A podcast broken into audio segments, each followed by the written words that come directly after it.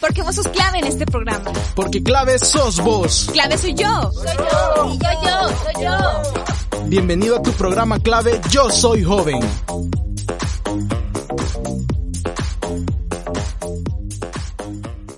Hola, hola, muy buenas tardes chicos y chicas, les saluda Ariela y es un verdadero placer para mí compartir un programa más de esto que es clave, yo soy joven y estar de nuevo con todas y todas ustedes, ¿no? Saludos a todas y todos donde sea que se encuentren y donde sea que nos estén escuchando. Recuerden que siempre nos pueden escuchar por Spotify y tenemos mucho contenido súper interesante y relevante que estoy segura que les va a gustar mucho. Es miércoles hoy. Casi se nos va la semana y asimismo ya estamos empezando el año, ¿no? Ya tenemos las energías totalmente recargadas para un nuevo año con esto, bueno, ya pronto sabemos que comienza el año escolar 2021, así que desde ya les queremos desear muchísima suerte. Esperamos que este año sea muy bueno, aunque todavía no sea presencial, todavía son clases virtual, pero siempre es bueno tener los mejores ánimos al respecto. Y bueno, les cuento que hoy tendremos a la sección de economía que viene recargada después de las vacaciones de fin de año. Casi siempre, como para estas fechas, en esta sección, nos gusta cómo hacer programas y recomendarles o darles consejos sobre eh, tips de ahorro, ¿verdad? O cómo manejar sus finanzas en un nuevo año y así, etcétera. Pero esta vez hemos dejado eso para otro programa. En esta ocasión, los chicos de la sección de economía nos hablarán de cómo un país ha llegado a ser una potencia mundial. Una potencia mundial. Bueno, ustedes cuando escuchan esto de potencia mundial, seguramente rapidísimo eh, recuerdan Estados Unidos, ¿no? Que, que es como lo que tenemos en el, en el top of mind cuando hablamos de, de potencias mundiales o bien algún país europeo o quién sabe, Japón. Pero bueno, no. Los chicos en esta ocasión nos van a hablar de cómo China llegó a ser el gigante asiático. Y aunque muchos sabemos que, bueno, su mercado es bastante amplio porque eh, estoy segura que tenemos algún objeto en nuestras casas con la descripción en algún lado que dice Made in China y que también están como eh, las letras no chinas que que no podemos descifrar. Eh, sí, eso nos da una idea de que sí, el mercado de China es bastante amplio. Este país tiene una de las culturas más antiguas del mundo. Se estima que esta gran civilización nació hace más de 3.000 años, o sea, por eso es que también muchas veces se relaciona eh, como esta parte del mundo, la asiática, y no específicamente China, pero sí forma parte de, que dicen que, que hay mucha sabiduría, ¿no? Y recuerdan mucho los antepasados. Me parece bastante interesante. Bueno, con este poquito de, de, que les he hablado sobre China, les quiero dejar con la sección de economía, que estoy segura que van a ampliar un montón y nos van a dejar boca abiertos con toda la información que nos traen el día de hoy. Para las personas que les gusta la cultura asiática, como los dramas, la música o el arte, China, este programa en serio que les va a gustar mucho. Yo me quedo atenta y les dejo con mi compañera en la sección. Adelante.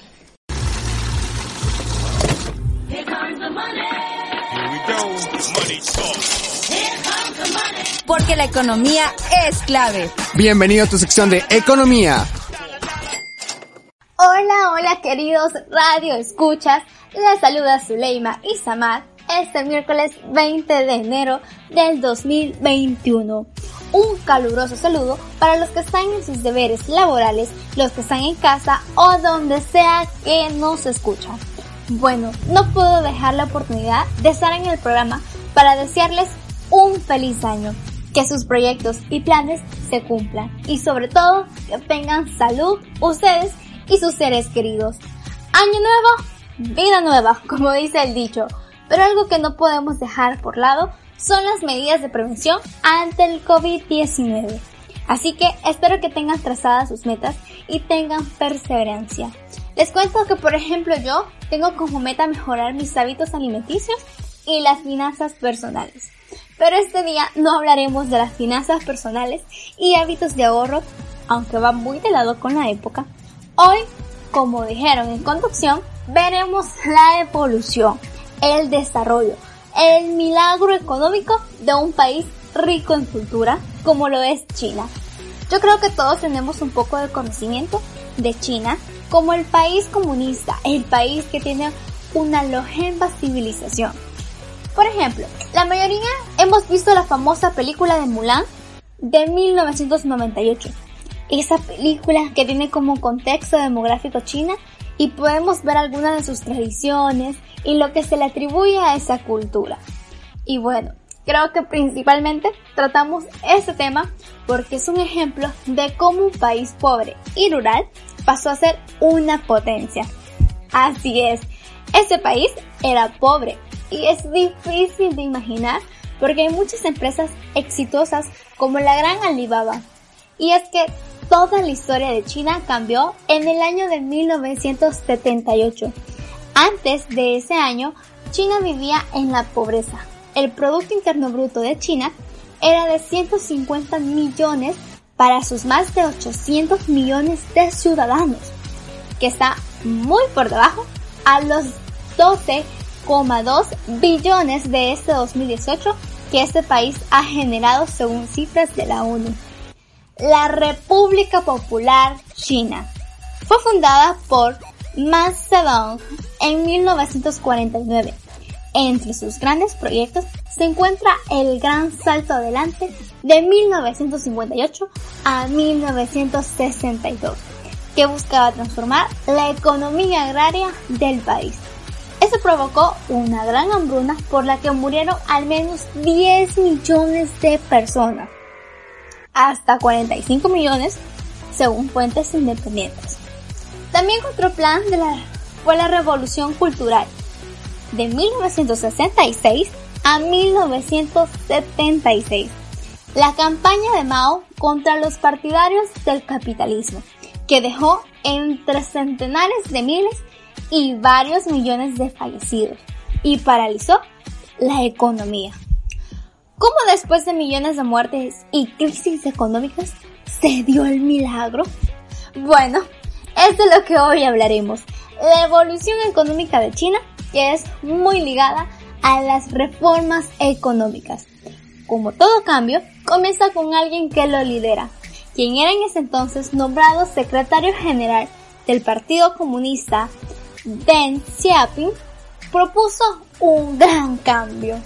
Deng apostó por las llamadas cuatro modernizaciones y por evolucionar hacia una economía en la que el mercado tuviera un protagonismo creciente. Su programa, ratificado el 18 de diciembre de 1978 por parte del Comité Central del PER, y en él se situó la modernización económica como principal prioridad. En los años posteriores se fueron poniendo en práctica cambios que entonces se consideraban ambiciosos y que salieron adelante pese a la oposición del ala más conservadora del partido.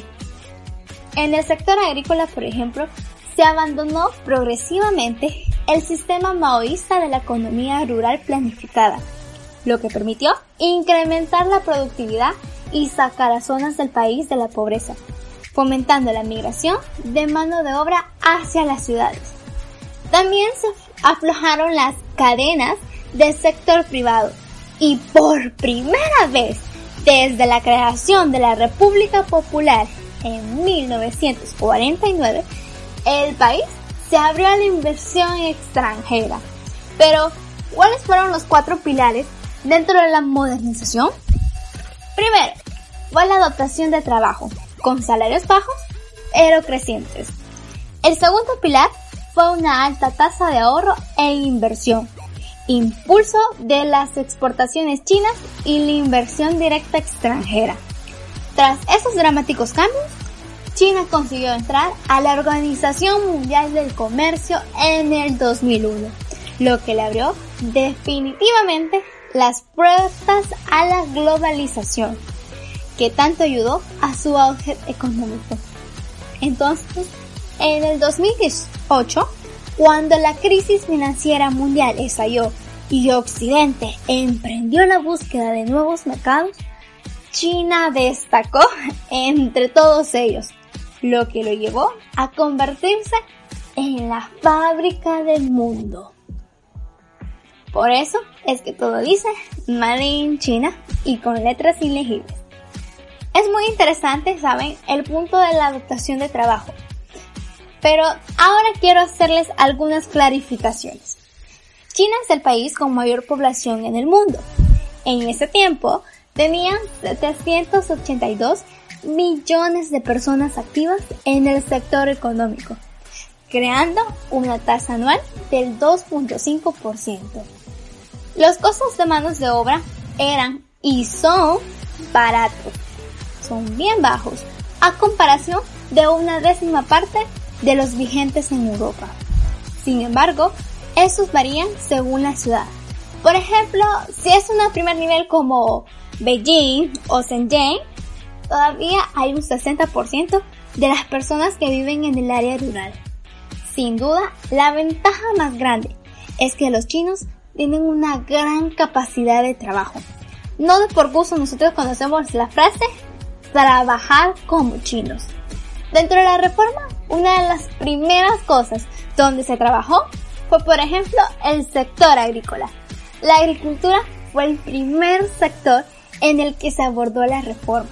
En un plazo de tiempo muy breve, las comunas fueron desmanteladas y se restableció un sistema de explotación familiar de la tierra que en práctica es parecido a la propiedad privada.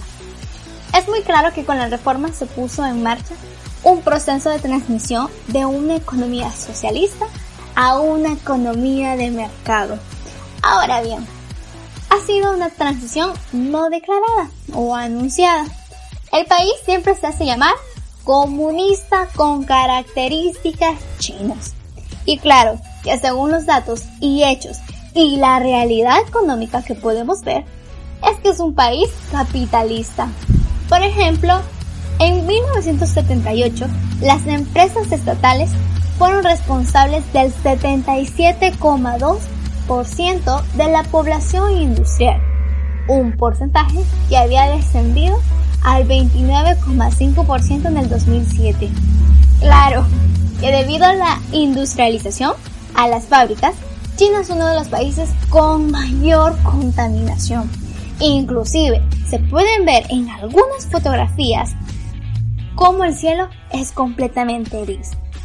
Las zonas económicas especiales de China, ZEE e o SEZ, por sus siglas en inglés, son zonas económicas con características únicas localizadas en la República Popular China. Se diferencian del resto del país, principalmente que en ellas el gobierno chino aplica políticas económicas especiales, más orientadas al libre mercado y con mayor flexibilidad en asuntos gubernamentales. La ZEE e también nacieron como un experimento económico que formaba parte de las políticas de modernización del país iniciadas por Deng Xiaoping a finales de la década de los 1970. Las ZEE debían servir como polo de atracción de inversión extranjera directa, con sus siglas IED para tener acceso a tecnología. Tras 25 años de apertura, China se había convertido en el segundo mayor sector de inversión extranjera del mundo. Claro que tras Estados Unidos. Pero puntualmente en el 2003 llegó a superar a Estados Unidos. En el 2007 se convirtió en el mayor exportador del mundo. La inversión del gobierno combinado con sus políticas inversionistas y una economía capitalista, tuvo un papel igualmente destacado. Algunas de las ZE son Xiamen, Yuhai, Santao, Zhenghai, y Jiangsu, entre otras. Ahora, quisiera compartirles un poco sobre una ciudad que ha tenido un desarrollo económico increíblemente rápido y grande. Jiangsu, conocida como uno de los lugares más hermosos del mundo, fue nombrada Patrimonio de la Humanidad por la UNESCO en el 2011. En esa hermosa ciudad se encuentra el gigante del mercado en línea Alibaba. La ciudad mantuvo su reputación en el 2016 al alcanzar una producción económica de 1,1 billones de yuanes, equivalentes a 160 millones de dólares. Tanto los economistas chinos como sus pares extranjeros consideran que el éxito demuestra que la reforma del lado de la oferta en China está dando sus frutos en esta ciudad. Sin embargo, no podemos dejar de lado la otra cara de este milagro económico. La pobreza de China tiene, y es que, como ya había mencionado, el 60% de la población vive en el área rural. Según Infobay, los últimos años de crecimiento han estado marcados por el aumento de la desigualdad. En ciudades como Shanghái, Beijing, Jiangsu y Shenzhen y Yaishan, el ingreso medio anual de los hogares asciende a unos 6.800 dólares, mientras en lugares rurales como Jiangsu o Shenzhen se reduce a 2.900 y 3.200 dólares. Es claro que desde 1978, si es que ha, ha desarrollado en el área económica. Pero como dice el Banco Mundial, la campaña de reducción de la pobreza no ha tenido los éxitos esperados. A casi 42 años de esa reforma, hoy China es el gigante asiático caracterizado por sus ciudades como Shanghái llenas de rascacielos, ciudades como Shenzhen, conocida como la ciudad del futuro por su alta tecnología. Características también por su rica cultura. Hoy China se ha abierto al mundo y cada año el gobierno chino abre convocatorias a distintos países para que jóvenes vayan a estudiar ahí. También China es el lugar de negocios, por lo que muchos viajan ahí para eso. A mí me parece increíble cómo lograron ser una potencia mundial y un país influyente a pesar de las barreras culturales. Este es un ejemplo de cómo las reformas económicas nos pueden llevar hacia un mejor escenario. ¿Ustedes qué piensan? ¿Fue una buena reforma la mano de obra barata? Hmm. Lo que sí podemos tener asegurados es que en nuestro país China ya tiene cierta influencia ya que estableció relaciones diplomáticas en el pasado gobierno. Hasta aquí con este milagro económico. Les invito a que nos sigan escuchando y claro, les deseo lo mejor este día. Pásenlo bonito, nos escuchamos, hasta la próxima.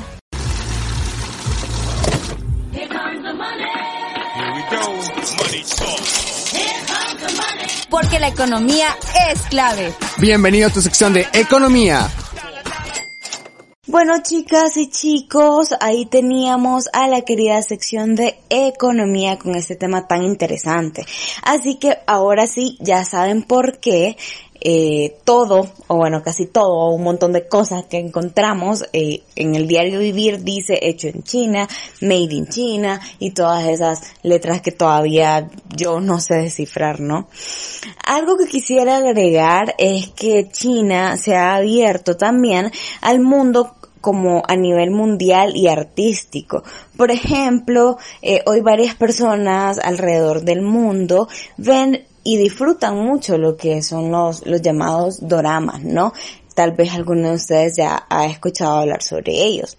Aunque sabemos que este país llamado eh, Comusita, con características chinas, a pesar de decir abrirse al mundo, eh, también hay como algunas cosas que son bastante interesantes, hay ciertas cosas que los que hace que sea muy diferente a otros países del mundo. Por ejemplo, el hecho de que tenga bloqueados eh, Facebook, WhatsApp, Google, eso me parece súper peculiar.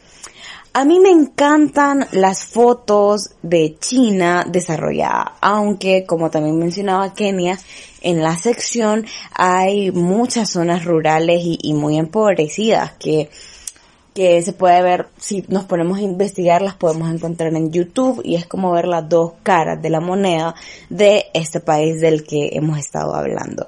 Y es que si se busca en internet, se puede hallar un título de noticia como China, la potencia mundial. Pero también uno que diga China, un país con mucha pobreza y desigualdad. Es como, como la brecha es bastante amplia, ¿no?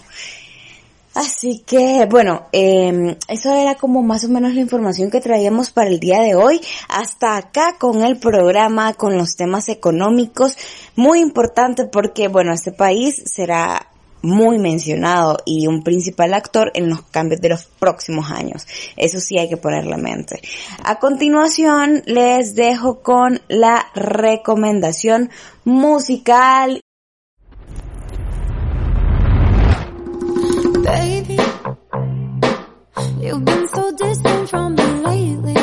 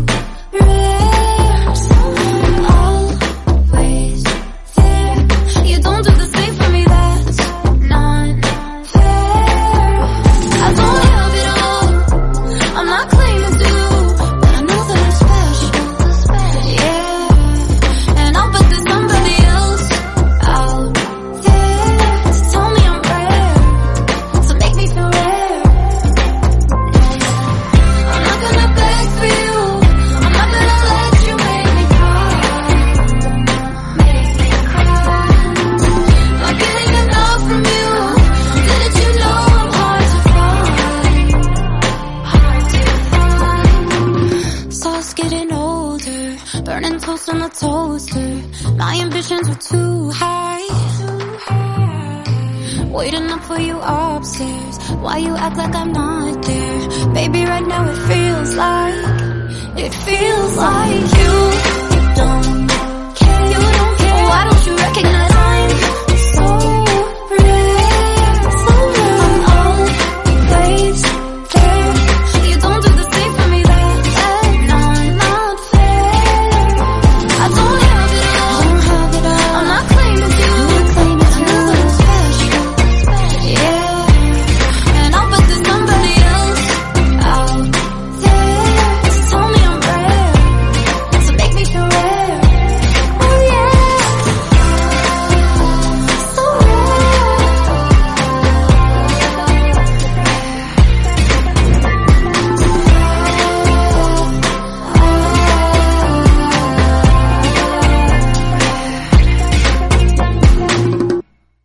aquí me voy a ir despidiendo. Muchísimas gracias por escuchar, cuídense mucho y hasta la próxima.